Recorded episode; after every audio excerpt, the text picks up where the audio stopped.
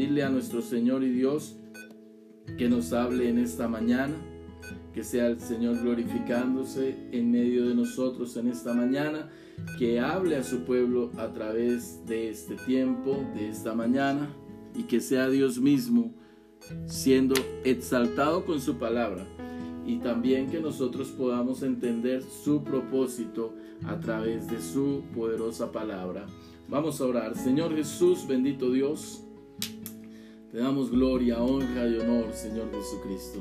Te agradecemos en esta mañana, Señor, por tu grande bendición, Señor, porque tú estás en medio de nosotros, en medio de este tiempo, Señor porque tú te mueves poderosamente en medio de tu pueblo, Señor.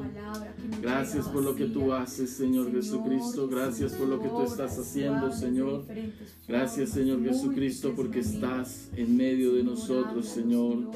Sé tú glorificándote grandemente, sé tú bendiciéndonos con tu poderosa palabra en esta mañana, Señor, en el nombre poderoso de Jesús de Nazaret.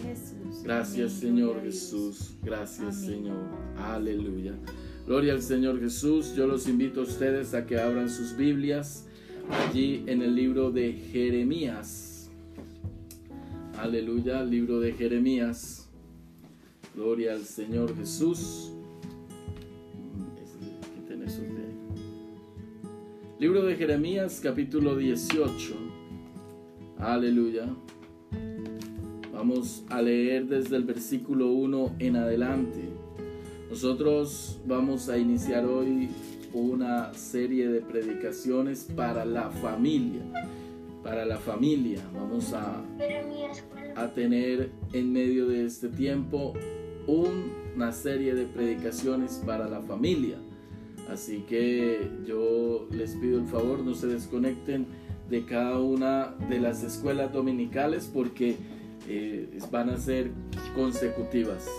La idea, el objetivo de estas predicaciones en la casa del alfarero se llama el tema, es que nosotros como familia cada día podamos ser mejores, como padres podamos ser mejores, como esposos podamos ser mejores, o como hijos, las esposas, los hijos, cada uno. Jeremías capítulo 18, aleluya. Capítulo 18 de Jeremías. Gloria al Señor Jesús. En esta versión de El mensaje dice así. Dios le dijo a Jeremías, ponte de pie, ve a la casa del alfarero. Cuando llegues allí, te diré lo que tengo que decir. Así que fui a la casa del alfarero y efectivamente el alfarero estaba allí, trabajando en su rueda.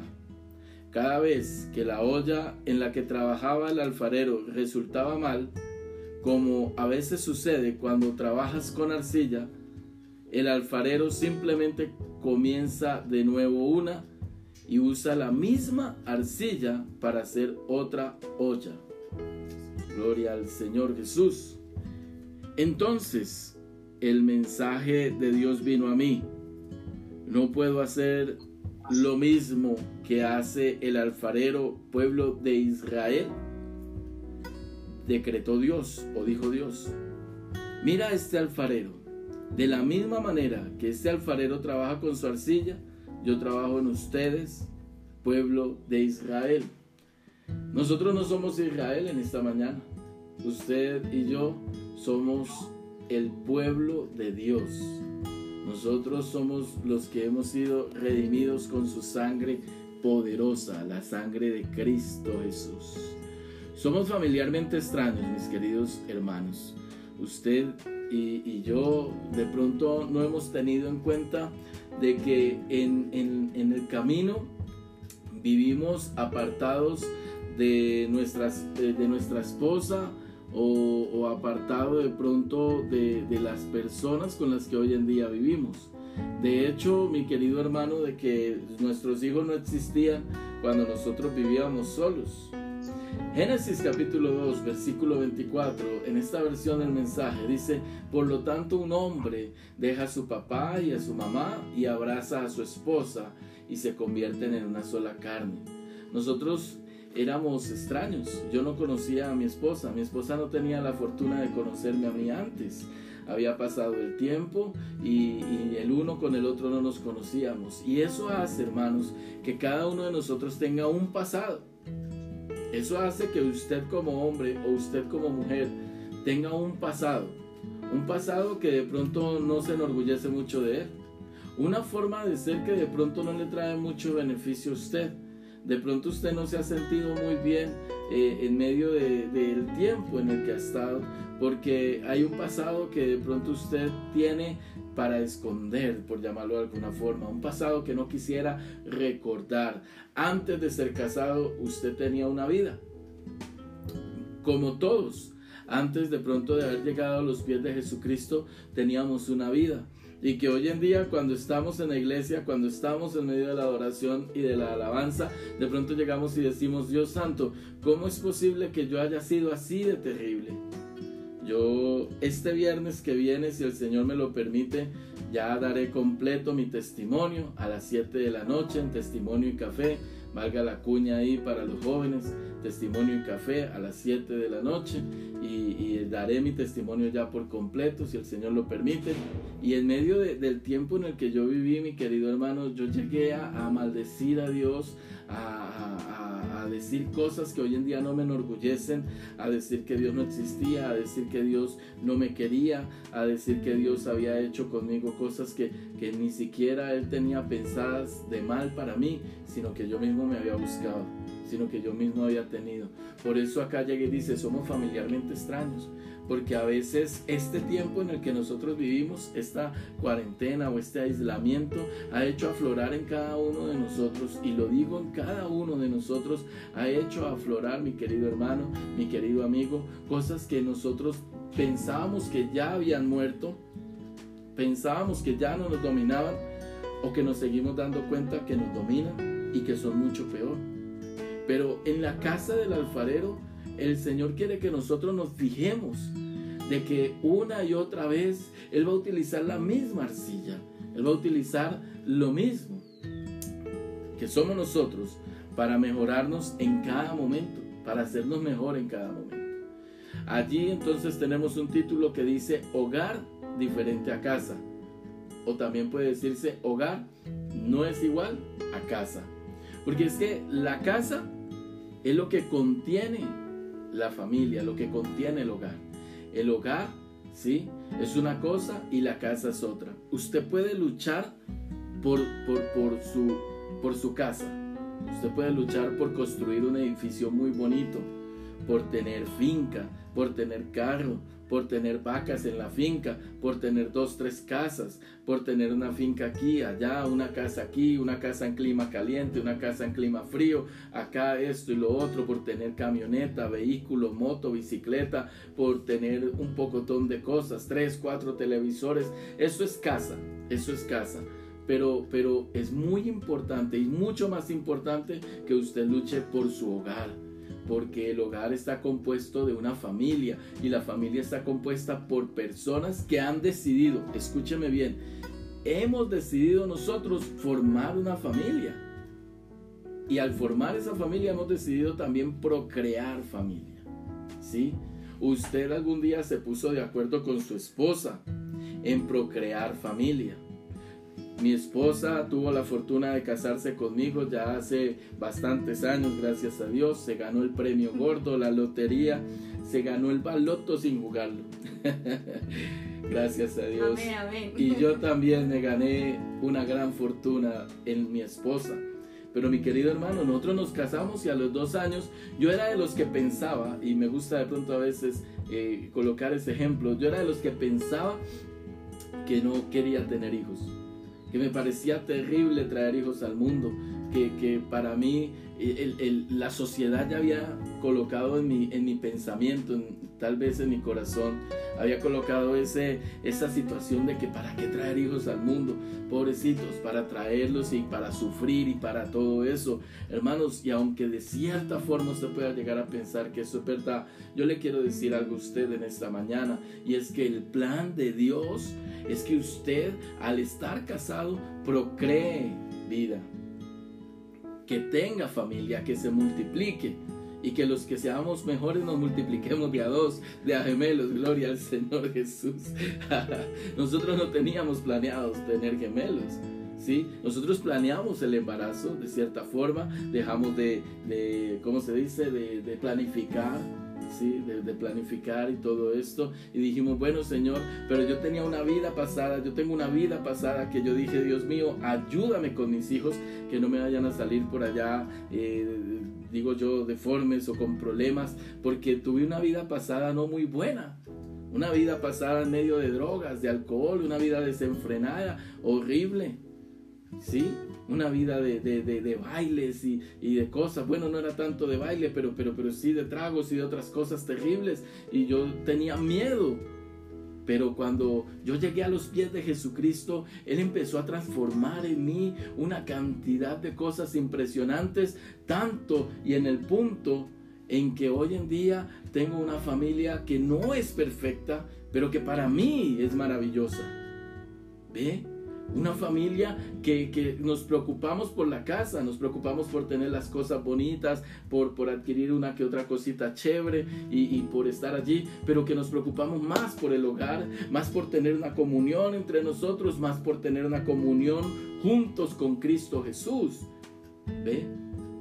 Ahí es donde nosotros debemos como familia entender de que decidimos formar y que decidimos procrear. Yo me acuerdo aún todavía hace unos hace unos 14 años, ¿cuántos ya hemos casado?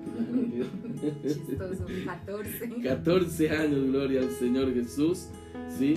Pero llevamos 15 de conocernos y, entonces nosotros en medio del noviazgo nos sentábamos en algún lugar a tomar algo y llegábamos y decíamos, bueno, si logramos casarnos y si esta relación va para largo, si esta relación entonces va a funcionar, tenemos que trabajar hombro a hombro por nuestra familia.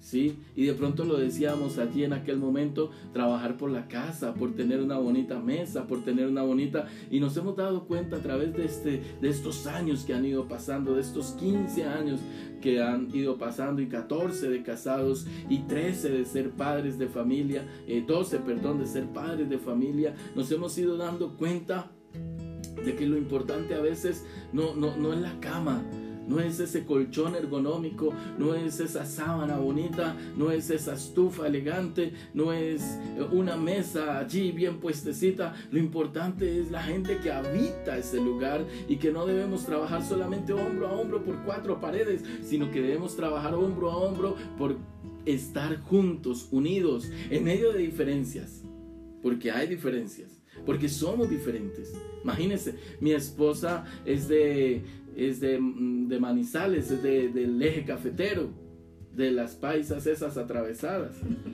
Y yo soy de los buena gente santanderianos de Cúcuta. Imagínense, yo soy de lo más buena gente del país. De, yo soy cucuteño, siempre les he dicho, santanderiano. Y mi esposa al principio era como la hermana Renata. ¿Usted sabe cuál es la hermana Renata? La que no la gana, la empata.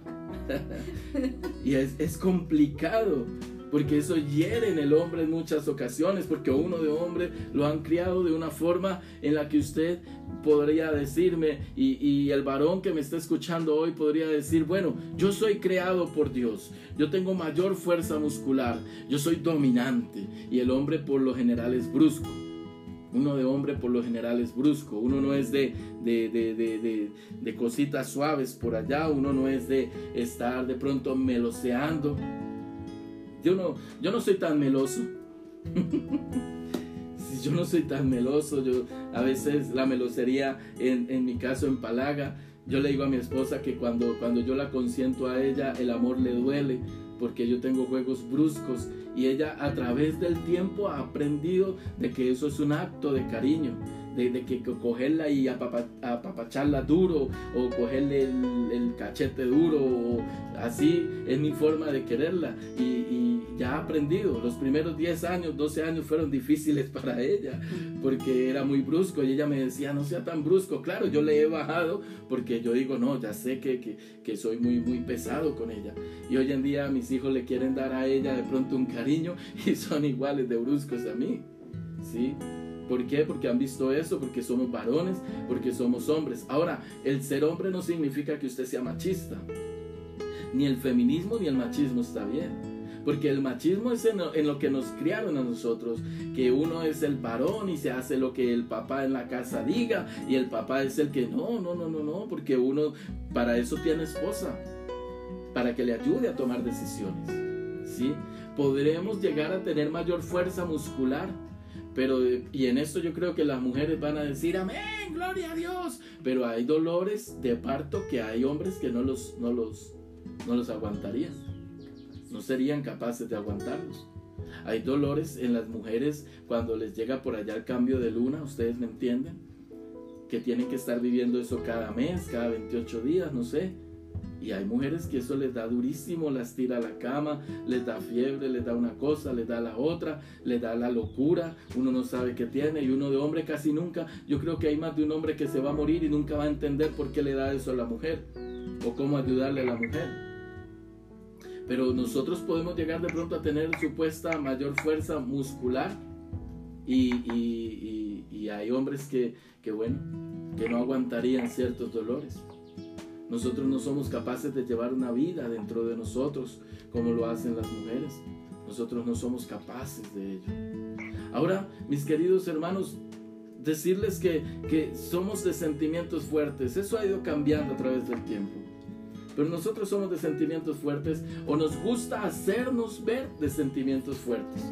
Nos gusta hacernos ver que somos los rudos, que somos los duros, que nada nos afecta, de que, de que todo está bien, abrimos la billetera, no tenemos un solo peso y no nos echamos a llorar por eso o de pronto llegamos y, tenemos dificultades, o estamos en medio de una discusión con nuestra esposa, con nuestros hijos, y nos hacemos los fuertes, como que pareciera que esos sentimientos allí no fueran movidos, pero sí se nos mueven los sentimientos. Yo sé que a, todos nosotros se nos mueven los sentimientos, nos duele, nos duele cuando nuestra esposa no nos entiende, nos duele cuando nuestra esposa no nos, no nos ama, tal vez, o sentimos que no nos ama, nos duele cuando nuestra esposa es brusca con nosotros. ¿Sí? Porque se requiere de un apoyo, el varón necesita de un apoyo, el varón necesita de la esposa que lo apoye. Ahora, nosotros somos padres, nosotros somos hijos, nosotros somos esposos.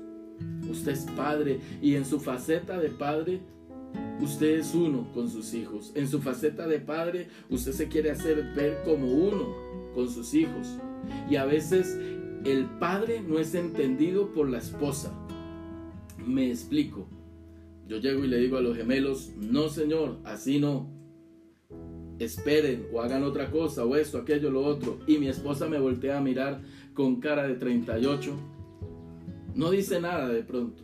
Al principio decía, ya hoy en día nosotros nos miramos en medio de esos regaños que le hacemos a los gemelos y, como que nos entendemos, pero, pero llega y me voltea a mirar. Ella no me está mirando como papá de esos niños, ella me está mirando a mí como esposo. Y ahí es donde hay una falla, porque ella tiene que darse cuenta de que yo como papá tengo que ayudarle a esos niños a formar y a ser mejor para mañana. Sabe que cuando yo me caía estando niño, de pronto de la, de la edad, de pronto de la edad de, de, los gemelos, por allá de 11, 12 años, todavía yo llegaba y me caía, me raspaba, me raspaba y yo llegaba y no me iba donde mi papá o mi mamá. Ayúdeme con el micrófono por allá, por favor. Y, y estando en medio de ello, si yo me iba donde mi papá habiendo sido, habiendo estado golpeado en ese momento, yo tenía una dificultad. Porque en vez de sobarme, me, daban mi correazo. Me daban mi correazo. Es impresionante, hermanos, porque realmente en medio de, de, esta, de esta manera, nosotros no, no, no entendemos. No entendemos cosas. Yo sí le quisiera decir a usted en esta mañana, esposa, claro está, a usted esposa, y a las que se están preparando para ser esposas. Tenga consideración del padre de familia que tiene en su casa, porque no es fácil. A nosotros no nos enseñaron de la mejor forma. Yo no, yo no, ni más faltaba yo llegar y decir, papá, ¿usted por qué esto, aquello? No, cada uno de nosotros vamos como descubriendo esa parte de nuestro destino. Tenemos un modelo que es nuestro papá el papá de cada uno de nosotros, o el que haya sido criado por el tío, el abuelo, no sé. Alguno tendrá su modelo de, de padre, pero hemos querido cambiar en cosas para mejorar. No nos vamos al extremo. No, yo nunca, porque ese es el problema de hoy en día cuando estamos criando. Como varones tenemos que ser varones, como padres tenemos que ser padres, como esposos tenemos que ser esposos y como hijos debemos ser hijos. Gloria al Señor Jesús. Ahora voy con, con las mujeres, con las varonas. Y, esta parte de la varona, así como las llama la Biblia, también ha sido eh, creada por Dios a través o a partir del varón. Usted sabe que la mujer fue tomada de una costilla de, de, los, de los hombres. Gloria al Señor Jesús. Y ellas tienen como mayor fuerza emocional. Uno de hombre es más mirón que la mujer, o por lo menos eh, la mujer disimula muy bien las miradas, uno de hombre no. La mujer tiene una fuerza emocional muchísimo mejor. La mujer es vanidosita, es normal que la mujer sea vanidosa, es normal que la mujer se quiera arreglar. En un estudio que hicimos el año pasado nos dimos cuenta que las mujeres alcanzan a llegar a dos años, dos años durante toda su vida, usan dos años de su vida uniendo todo, todo, todo, todos los momentos. Llegan a dos años en su vida para arreglarse. De toda la vida que tiene una mujer, por lo menos dos años los invierte en su arreglo personal.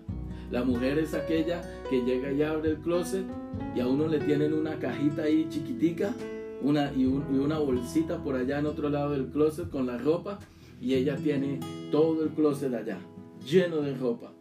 Y llega la dominical y dice, ¿qué me voy a poner? La mujer es así. Mientras que uno de hombre llega y dice, no, yo ya parezco una foto, pero no importa, me voy a colocar este vestido, me voy a colocar esta camisa que es la que me gusta, me voy a colocar esto. Y así es. La mujer es sensible, muy sensible, más que el hombre. La mujer es de sentimiento romántico, la mujer es melosa. Hay muy pocas mujeres que no son melosas. Pero la mujer es melosa, la mujer es, es de, de, estar eh, el cuchicheo, que el pico, que, que el abrazo. No, no, no, ha terminado uno de levantarse en la mañana, son las 7 de la mañana, de pronto se levantó a las 6 de la mañana usted o a las 5 de la mañana, ha pasado una hora después de, de no estar allí en la cama con ella, de estar durmiendo allí al lado, y llega y le dice, es que usted no me consiente ha pasado un tiempito por ahí o está uno haciendo sus quehaceres, esto, lo otro, y, es que usted no, no, me ha consentido. Los que están trabajando y, salen, en, o bueno, los que están trabajando fuera de la casa y salen y, y, llegan en la noche, usted llega a la mujer y le dice, ¿cómo te fue hoy? Y uno llega y le dice a la mujer, bien, me fue bien.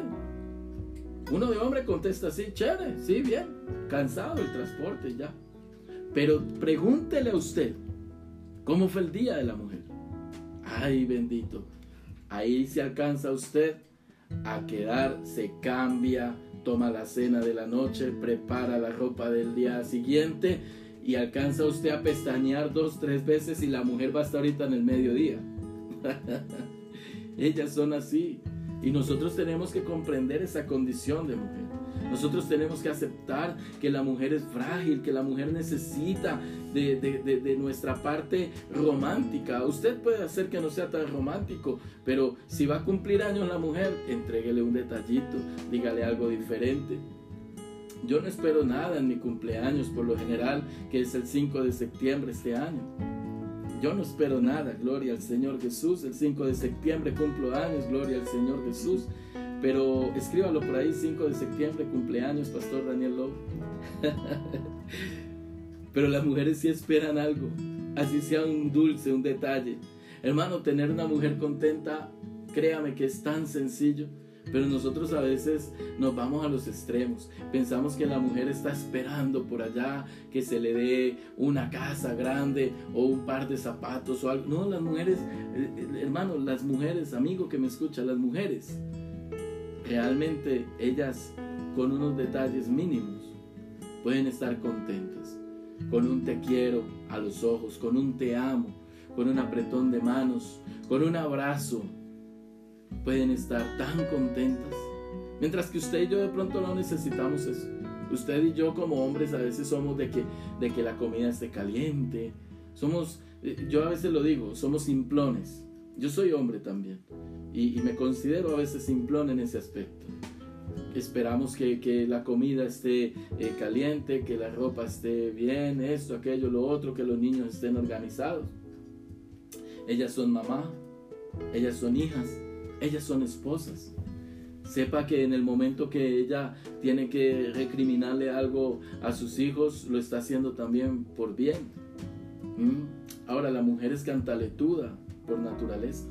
La mujer es cantaletuda por naturaleza. Que te voy a pegar, Cristian Daniel, si no haces tal cosa. Ay, Daniel Felipe, que vas a tener un problema conmigo y se la pasa todo el bendito día así. ¿Y qué vamos a hacer? Es la forma y está mejorando. ¿Sí? Yo hablo de mi esposa, claro, yo no estoy diciendo que ella sea así. Estoy colocando un ejemplo porque es mi esposa, mi mujer.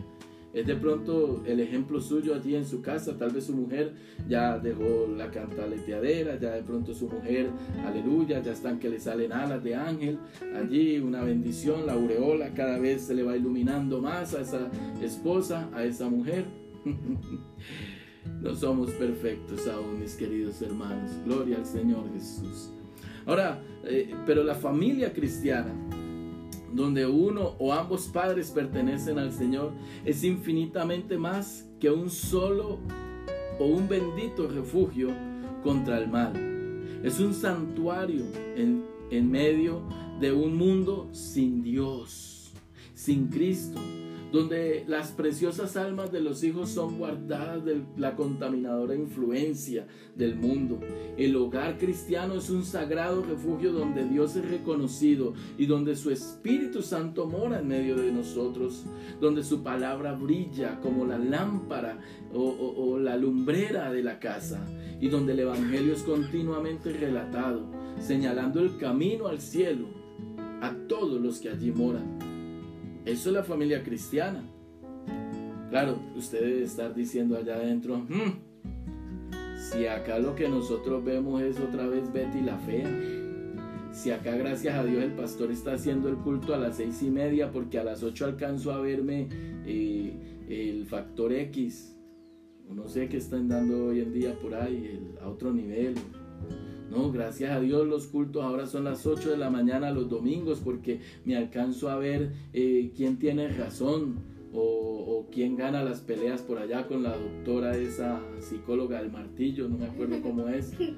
Y, qué bueno esto y qué bueno aquello y, y, realmente no hablamos, no le decimos a nuestros hijos cómo Dios nos transformó, cómo Dios nos cambió. Una familia cristiana debe estar en medio de una, de una paz, uno a veces piensa que la familia cristiana debería estar allá y se los imagina uno en el comedor, todos cojámonos de la mano, así como en Rápidos y Furiosos. Si algo le enseñó Rápidos y Furiosos a la gente fue a que hay que tomarse las manos antes de comer. Y el que come primero inicia la oración. Cosas como esa. Imagínese el mundo enseñándole a los cristianos a comportarse. Cuando la Biblia dice que todo lo que nosotros hagamos lo debemos hacer en el nombre de Jesús tomarnos de la mano y decir gracias a Dios, o por lo menos allí esperarnos los unos a los otros.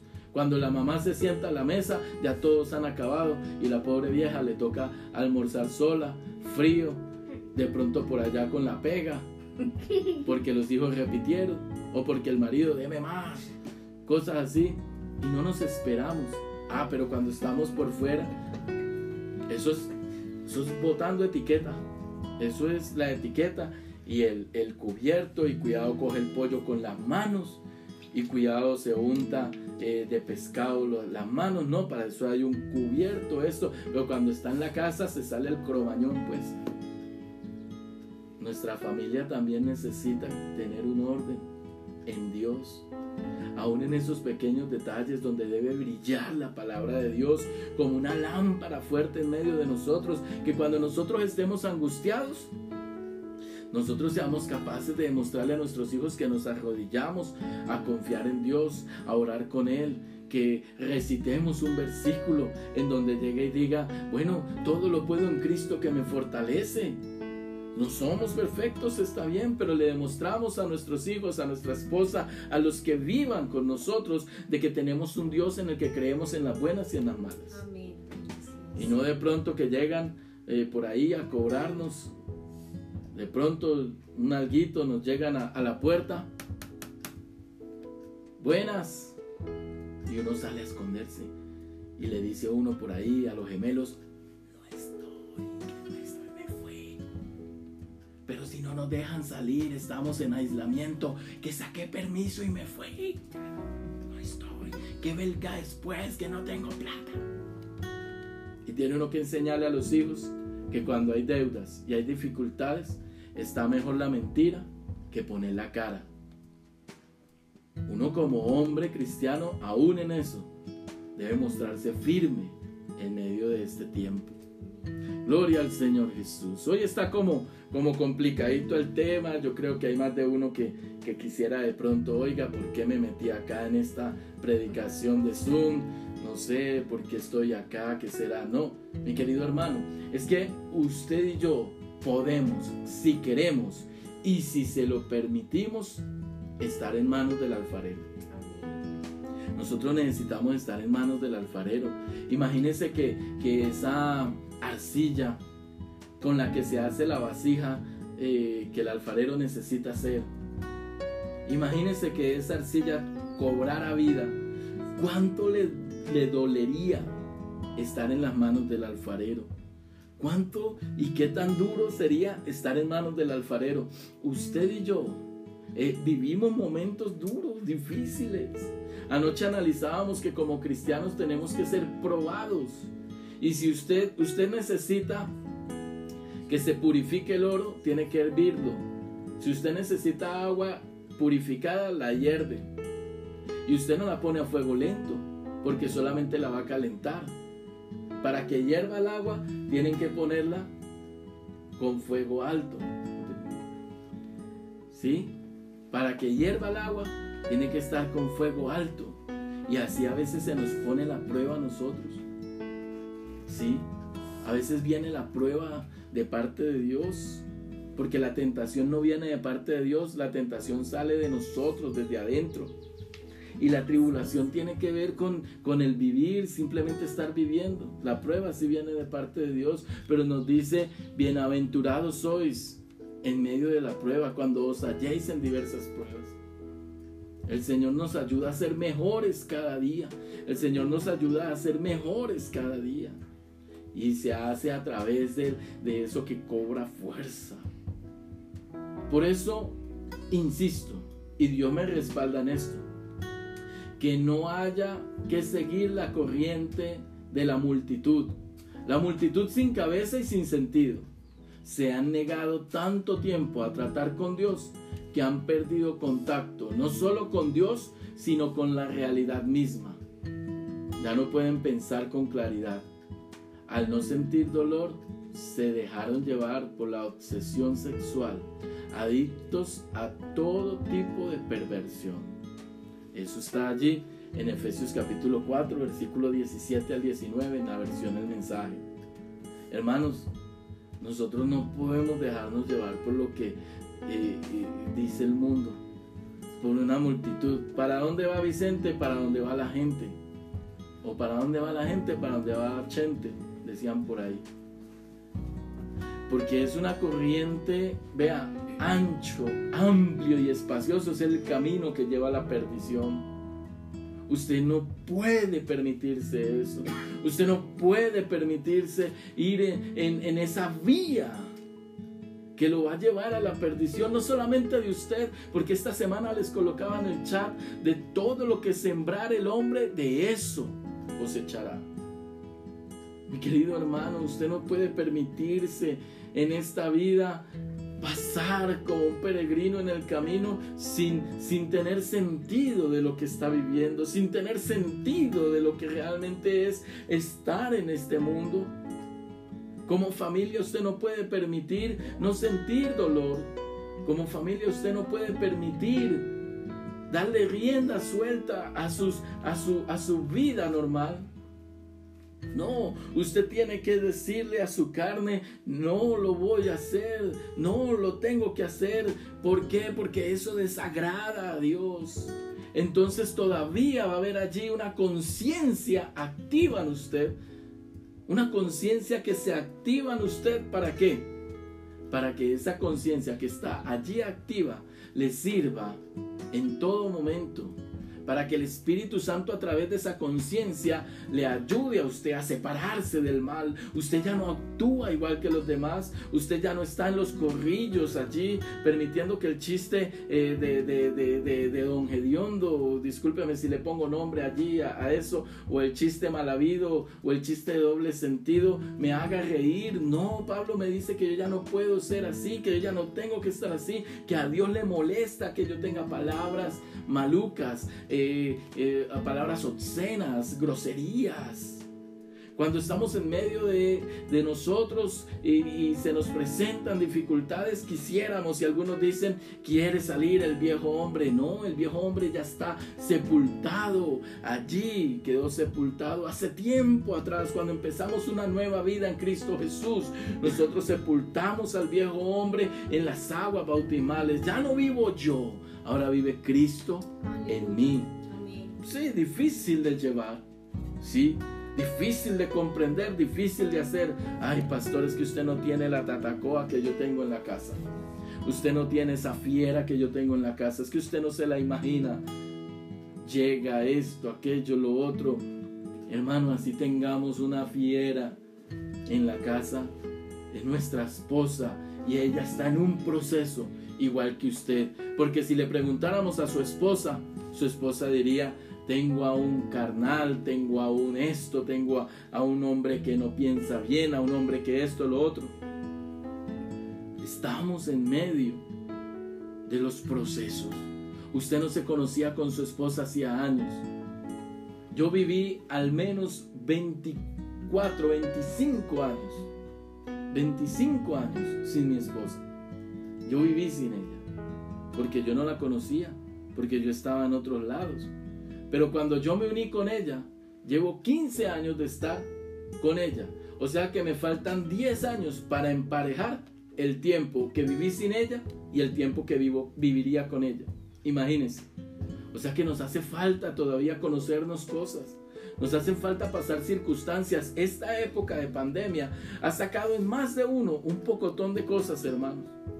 En más de uno ha sacado un pocotón de cosas. ¿Por qué? Porque nunca habíamos estado tan juntos, nunca habíamos estado tanto tiempo tan cercanos, nunca habíamos estado tanto tiempo viéndonos de pronto a la cara, intentando hacer las cosas bien. Ahí está el esposo que de pronto nunca había cocinado. A mí me pasó hace unos días. Intenté cocinar y lavar al tiempo. Y yo dije, voy a lavar y le voy a demostrar a mi esposa que yo puedo hacer varias cosas al tiempo y me queda más tiempo. Fíjese la intención con la que de pronto inicié. Y cuando hice eso, me puse a hacer el almuerzo. Y el almuerzo me quedó un poquito raro por ahí. Después les digo qué fue. De todas formas se lo comieron porque yo lo hice, gloria a Dios. Pero se me manchó unas prendas, se me mancharon porque metí ropa que no tenía que meter junta a lavar. Imagínense. Entonces, ¿qué sucedió? Y preciso, la ropa que se manchó casualmente, qué casualidad, fue la mía. Si hace rato no me ven una camisa blanca que tengo, que tenía por ahí, que me encanta mucho, ya saben qué fue lo que le pasó. Hermanos, nuestra esposa hace cosas impresionantes. Y hermanas, sus esposos hacen cosas impresionantes por estar allí, por proveer, por seguir siendo cristianos, por seguir comportándose como esos buenos hombres. ¿Sabe por qué? Porque si queremos y se lo permitimos a Dios, estamos, eh, o eh, si se lo permitimos, estar en las manos del alfarero. Efesios capítulo 4, versículo 20 al 24, en la traducción del lenguaje actual dice, pero esto no es lo que ustedes aprendieron acerca de Cristo porque ustedes oyeron el mensaje acerca de Él y saben vivir como Él manda, siguiendo la verdad que Él enseñó. Por eso, ya no vivan, si, y ya no vivan, ni se conduzcan como antes, cuando los malos deseos dirigían su manera de vivir.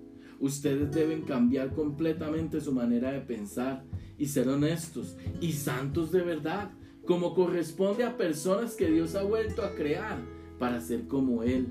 Si ve esa figurita, esa figurita me está diciendo a mí que hay una nueva vida brotando en mí. Vea de dónde sale, de un fango horrible. Y pareciera que ese fango quisiera seguir allí, estando presente en esa nueva vida. Pero el verde hacia arriba se va tornando más limpio, se va tornando mucho mejor.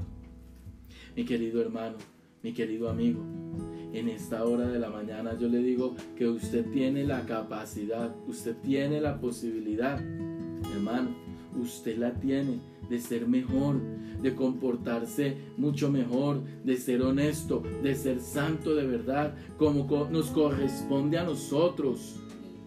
A nosotros nos corresponde mostrar a Cristo, y a Cristo nosotros, no, nosotros en, la empresa podemos mostrar a Cristo, pero en la casa tenemos una cantidad de gente que está esperando que le mostremos a Cristo. Usted ha sido bautizado en el nombre de Jesús, usted ha sido lavado por la sangre del Cordero. Demuéstrele a su esposa, a sus hijos, demuéstrele a su esposo, a sus hijos o hijas, a sus sobrinos, a los que vivan con usted, de que Dios es grande y que se manifiesta en usted y que usted puede ser honesto, de que usted puede ser de una sola pieza, de que usted puede volverse, vea, de verdad un hijo de Dios. Así le duela, porque eso duele, porque nos duele. Yo no voy a decir que no, a mí me ha dolido. Pero yo supe que yo dejé de ser grosero, de ser vulgar, de decir groserías el día que le di un golpe al piso, un día que me machuqué y ya no salió la abuelita por allá a volar, sino que dije, ay, bendito Dios. Ese día me di cuenta de que Dios había hecho un cambio en mí, de que yo había podido cambiar. Tendrá que venir la tentación, hermano, hermana. Tendrá que venir un momento en el que usted sienta deseos por otra persona. Eh, tendrá que venir un momento en el que usted sienta deseos de tomar, en el que tenga deseos de pronto de coger lo ajeno, en el que usted sienta deseos de apartarse. ¿Por qué? Porque vendrán esos momentos en los que usted y yo viviremos tentaciones, pruebas, tribulaciones, pero Dios va a estar atento. Dios va a estar atento a cuál va a ser nuestro proceder. Señor, ayúdame. Estoy en tus manos, en las manos del alfarero. Gloria al Señor Jesús. Gloria al Señor Jesús. Aleluya.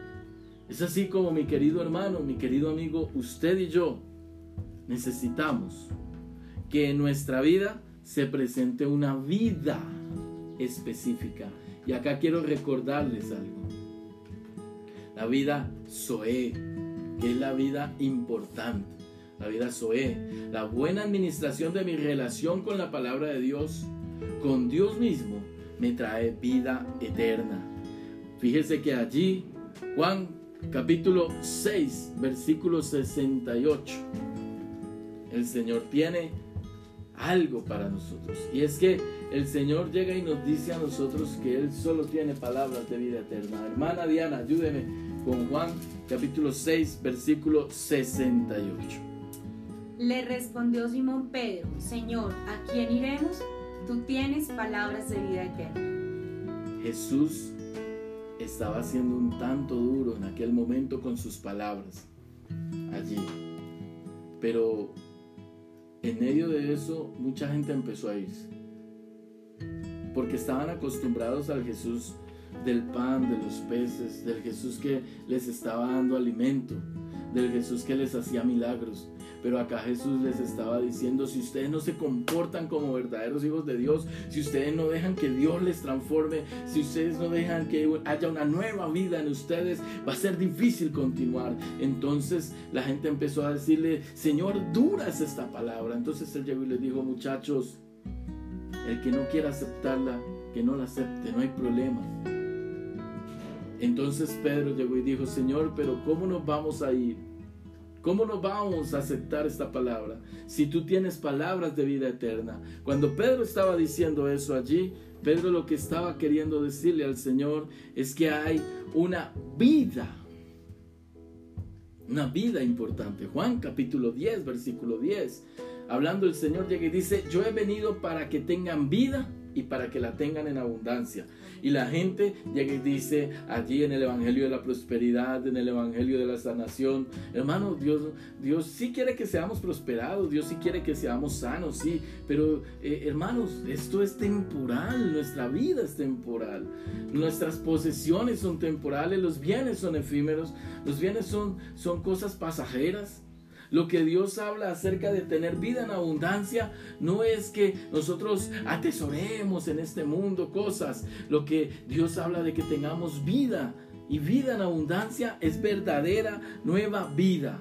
Fíjese lo que dice allí la palabra vida, lo que significa la palabra vida, el tener vida en abundancia, porque la palabra vida en griego, esa vida de Juan 10:10 10, no es la palabra bios, no es la palabra bios. Lucas capítulo 8 versículo 14 me dice, los afanes y las riquezas y los placeres de la bios, ¿sí? De la vida.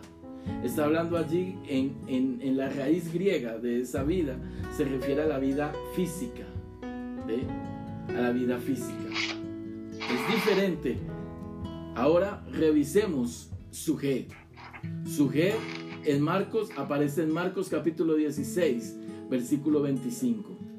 Porque donde el que quiera salvar la vida, de, porque el que quiera salvar la vida de su alma la perderá.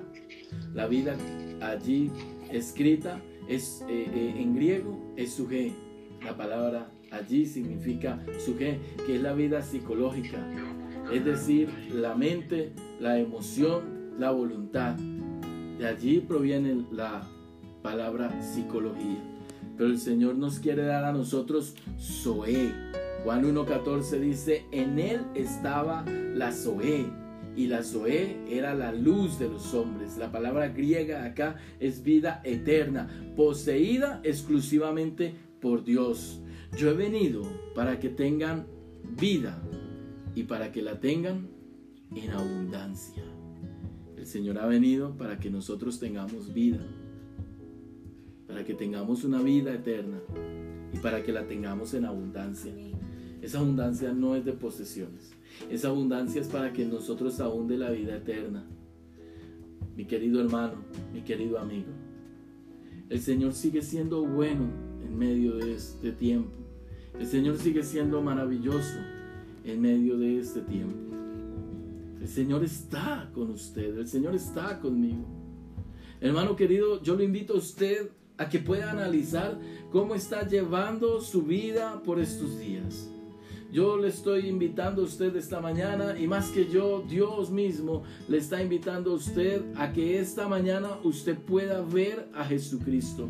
No voltee a mirar otras cosas. Vea, desafortunadamente somos seres humanos, por llamarlo de alguna forma porque es que e, ese desafortunadamente somos seres humanos, lo digo en el sentido de que esta, esta carne, esta forma de vida que nosotros tenemos, nos ha hecho tener muchos errores a través del tiempo, nos ha hecho tener muchas dificultades a través de los años, pero Dios hoy nos dice, yo he venido para darles vida y vida en abundancia. Hay una forma de salir adelante en familia. Hay una forma de reconocer a esa esposa, a ese esposo. Sí, cantaletudo, sí, canzoncito, sí, muy harto tal vez. Discúlpeme si se lo digo de esa forma tan coloquial. Pero hay un Dios grande y poderoso que le permitió a usted unirse con esa mujer. Que le permitió a usted unirse con ese hombre. Que le permitió a usted unirse en familia, hombre y mujer. Para poder tener un, un hogar un hogar en donde Él quiere ser el centro.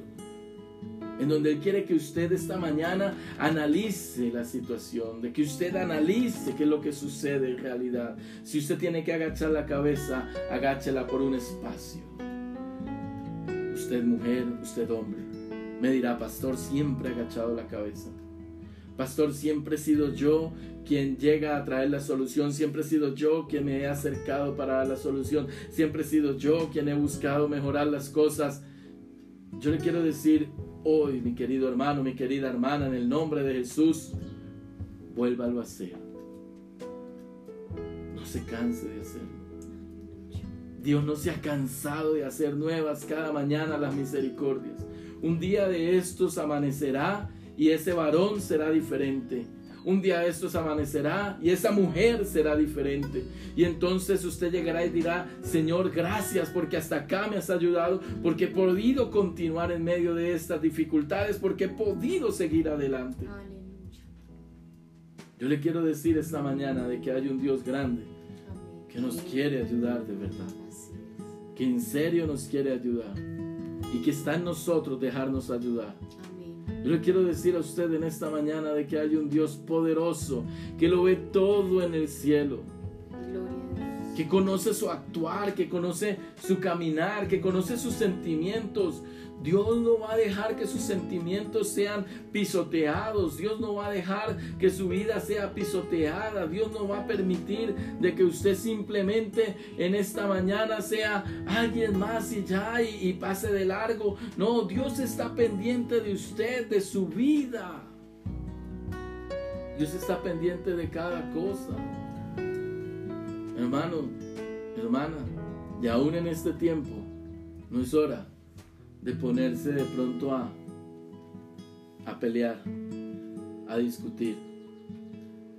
Vamos haciendo los cambios en medio de este tiempo, pero de la mano con nuestra pareja.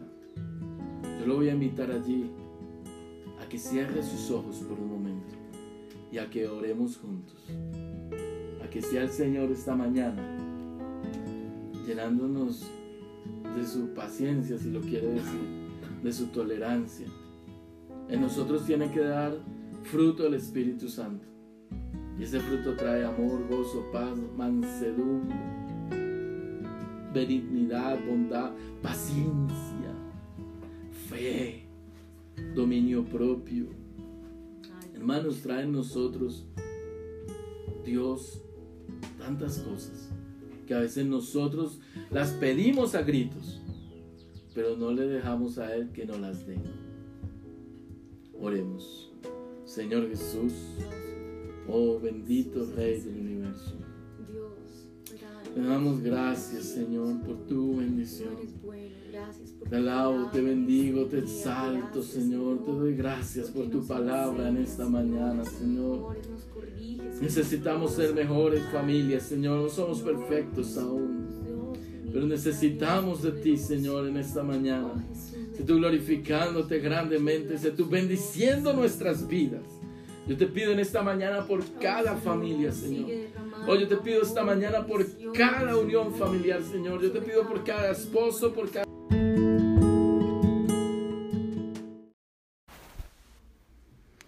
El libro de Josué, en su capítulo 24, versículo 15 en adelante, nos habla acerca de la obediencia a Dios como pudiera expresarse en las palabras más actuales.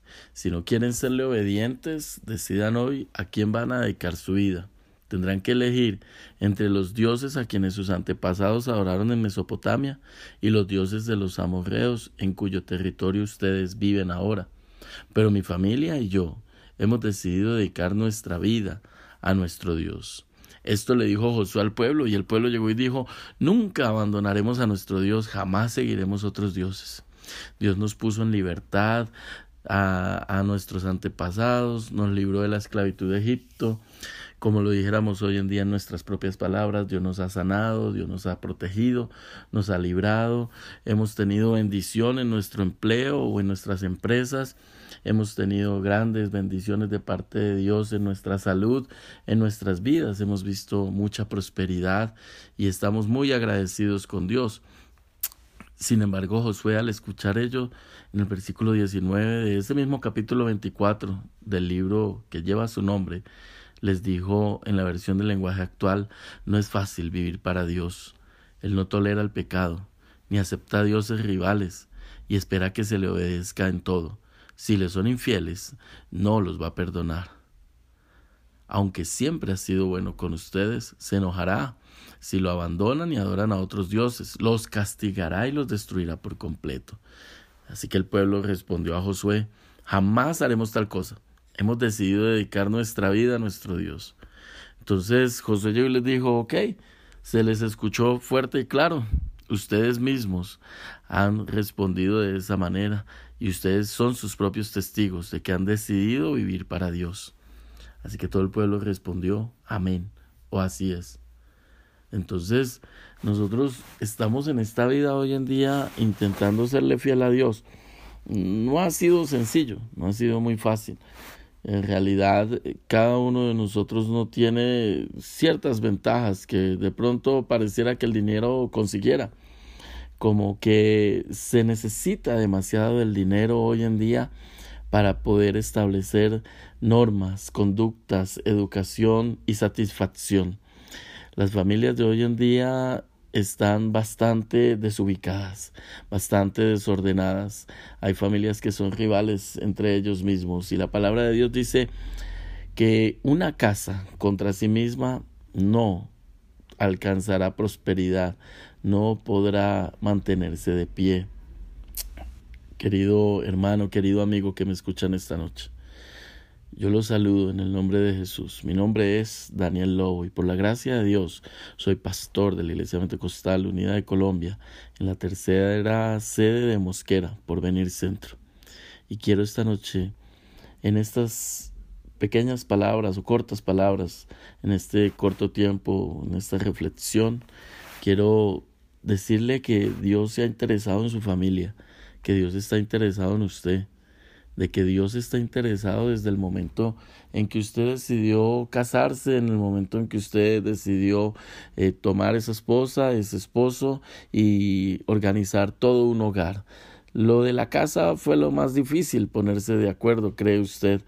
Lo de irse a vivir juntos tal vez fue lo más complicado, puede pensar usted, pero en realidad lo que es más complicado es muchas veces podernos colocar de acuerdo en nuestras vidas con nuestras parejas. Y es que por lo general uno ha vivido un gran espacio de su vida sin la pareja. A ver, quiero hacerme entender en este momento. Y es que, por ejemplo, una pareja que se haya casado entre los 20 y 25 años, ha durado todo ese tiempo sin saber que la otra persona existía. Por bien que le haya ido, eh, habrá estado dos, tres años de noviazgo con esa persona. Así que los otros años estuvo con otras personas, otras familias, que son completamente diferentes. Sin embargo, usted tomó la decisión de irse a vivir con esa persona. Y en el momento que tomó la decisión renunció a su derecho de seguir siendo casi que usted mismo. Y ahora querer estar engranado hacer una sinergia sentimental, una sinergia espiritual, una sinergia económica, la unión de fuerzas en la que usted dijo yo hombro a hombro me voy a ir a vivir con esta persona para salir adelante. No solamente era la satisfacción de la cama en el primer año tal vez, simplemente tenía que ver con otras cosas que usted nunca se imaginó. Pensó tal vez que solamente era el, idilio de la luna de miel, lo bonito del noviazgo, pero cuando usted empieza a levantarse cada mañana, cuando ella está despeinada o cuando él está despeinado, cuando va pasando el tiempo y se dan dando cuenta que las fuerzas no son las mismas, cuando usted está a través del tiempo y se ha dado eh, cuenta de que tiene dos, tres hijos, un hijo, y, y cada día como que pareciera que se le apretara más el pecho, de la incertidumbre del mañana, es cuando usted debe pensar estas palabras que dijo aquel hombre hace más de dos mil años, más de dos mil años. Tome la decisión. Si bien le parece, sígase preocupando en la vida, siga que siga permitiendo que esa ansiedad le haga el día más corto de lo que ya es. Siga permitiendo que su trabajo le exprima hasta donde más no pueda y no le dedique el tiempo a sus hijos. Ni siquiera a la iglesia, ni siquiera un minuto de oración, ni siquiera por un momento pensar en tararear una canción, un coro que alabe a Dios. Usted puede escoger ello. También puede escoger que usted y su casa sirvan al Rey de Reyes y Señor de Señores, porque la sociedad hoy en día nos quiere colocar, inyectar en cada uno de nosotros esa necesidad de dinero, nos quiere colocar a nosotros esa, ese consumismo que viene cada momento. En la televisión hay una oferta, en el periódico hay un descuento, en la radio hay una promoción y así vivimos día tras día y no nos damos cuenta que en el camino no estamos con el Dios que nos ha librado, con este Dios que nos ha bendecido, con el único y verdadero Dios, con ese Dios que nos ha prometido llevarnos aún más allá de la muerte con toda la guianza que Él nos pueda dar. Vea que en Deuteronomio capítulo 6, versículo 4 en adelante, todos nos sabemos grandemente eh, el, gran Shema hebreo que el Señor llega y, y, le dice a su pueblo, acuérdense de esto, oye Israel, Jehová nuestro Dios, Jehová uno es, y, y decimos amén, qué bendición, Dios es uno, uno su nombre, Jesucristo sana, salva pero no estamos viviendo la palabra, no estamos aplicándolo, porque dice, llamarás a Jehová tu Dios de todo corazón y de toda tu alma y con todas tus fuerzas. Estas palabras que yo te mando hoy estarán sobre tu corazón y las repetirás a tus hijos y hablarás de ellas estando en tu casa y andando por el camino y al acostarte y cuando te levantes, y las atarás como una señal en tu mano, y estarán como frontales entre tus ojos, y las escribirás en los postes de tu casa y en tus puertas. Aleluya, vea, el Señor está diciéndonos, oiga, oiga, Acuérdese de lo que yo le dije hace un tiempo atrás. Yo inicié todo un proceso en usted. Yo inicié en usted un proceso llamado salvación y le dije que le iba a ayudar para que usted cuando pase al otro lado, cuando muera de esta manera física que la conoce, cuando pase al otro lado usted empiece a vivir y a vivir muy bien para que tenga una vida en abundancia allá, allá, no acá. Eh, no tiene usted que esperar a tener eh, diez, una cadena de hoteles, 10 hoteles, eh, 30 fincas, qué sé yo. No le estoy diciendo a usted que sea malo tener, no es malo. Dios quiere que nosotros tengamos y qué bueno tener, está bien, pero no colocar nuestro corazón sobre ello. Dios no espera que usted en esta hora esté estresado. El mal de nuestro siglo no solamente ahora es la depresión, sino el estrés, la ansiedad, todo lo queremos ya, nos endeudamos, nos volvemos una nada, papá, mamá trabajan, el hijo se queda solo, la niña se queda sola, la niña a los 14 años está embarazada y ¿qué pasó? ¿Dónde estaba mamá? ¿Dónde estaba papá? Estaban trabajando para sostenerlos, para darles una buena educación, una educación que discúlpeme con todo respeto, no funcionó. Porque ahora está en la calle consumiendo droga, porque ahora está en la casa embarazada, porque ahora usted es un abuelo prematuro a los 30, 35 años. Ese no era el plan de Dios. El plan de Dios era que usted lo bendijera de día, de noche, al entrar, al salir. Pero usted se le olvidó decirle esas palabras de que hay un Dios grande que nos vigila desde cerca y que Dios está esperando de que usted pueda decirle a ellos, a sus hijos, a su esposa, a su esposo, a cada uno de ellos, a sus sobrinos, a sus nietos. Oigan, hay un Dios, un único y verdadero Dios, que se ha empeñado en salvarnos y para esa salvación Él quiere hacer una transformación en sus vidas. Acuérdense, Jesucristo es Dios. Cuando entre, Jesucristo es Dios. Cuando salga, Jesucristo te puede ayudar no los amigos, que no nos tengan confianza. Nuestros hijos puede ser lo peor que un padre puede experimentar, que vaya un tercero con mayor confianza. No es lo más fácil que puede usted tener. ¿Sabe? Qué bueno que nosotros seamos padres, no amigos. El amigo alcahuetea Usted necesita ser padre de su hijo porque el padre aconseja y aconseja bien, aconseja con amor. El amigo no aconseja de la mejor forma. Usted necesita ser padre de su hijo. Usted necesita repetirle de que hay un Dios que quiere ayudarle a su hijo desde pequeño. Demuéstrele que hay un Dios, de que usted confía en ese Dios, de que usted espera en ese Dios. Usted y su casa necesitan servir a Dios. No espere más tiempo. El mañana es incierto. El presente es lo que usted está viviendo. El pasado ya no importa ya se fue, ya se fueron. Esos tiempos. Y no sabemos si el mañana vendrá, el mañana es muy incierto, es viva el presente y vívalo con Jesucristo, vívalo de la mano de Dios. Deje de preocuparse tanto por su trabajo, deje de vivir tanto con ansiedad. Fíjese usted cómo está invirtiendo su tiempo, porque cuando muera, mi querido hermano, mi querido amigo, cuando muera, usted no va a decir, tráiganme la casa, tráiganme el carro, tráiganme la finca, tráiganme mis títulos eh, alcanzados académicamente, eh, tráiganme las felicitaciones, tráigame esto, aquello, lo otro. No, usted va a querer tener a su esposa y a sus hijos allí, al lado de la cama, donde usted va a empezar a sentir un frío profundo y donde usted se va a ver a sí mismo en los últimos minutos de vida, queriendo haberse dedicado de otra manera a lo que realmente importa, su vida, su familia. Y por qué no, dejarles el mejor legado el testimonio de que usted durante toda su vida, enfermo, con o sin dinero, de día y de noche, se acordaba, mi casa y yo serviremos a Jehová. Tome usted la decisión esta noche Tome la decisión usted esta mañana. Tome la decisión usted ahora, al mediodía, en la madrugada. No sé cuándo vaya a escuchar usted este mensaje. Yo lo que quiero decirle a usted en el nombre de Jesús es que todavía hay una oportunidad de cambio. Si usted está escuchando este mensaje, hay una oportunidad de cambio. Usted puede mejorar. Su familia vale mucho la pena. Pero pastor, ¿cómo voy a sacar tiempo para mi familia si apenas me queda tiempo para trabajo y para mí? ¿Cómo hace usted para pagar las deudas que a veces usted no le alcanza el dinero?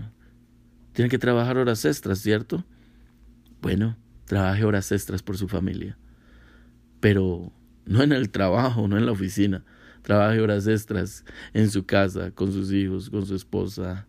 Pregúntele cómo le fue a ella y escúchela, póngale atención.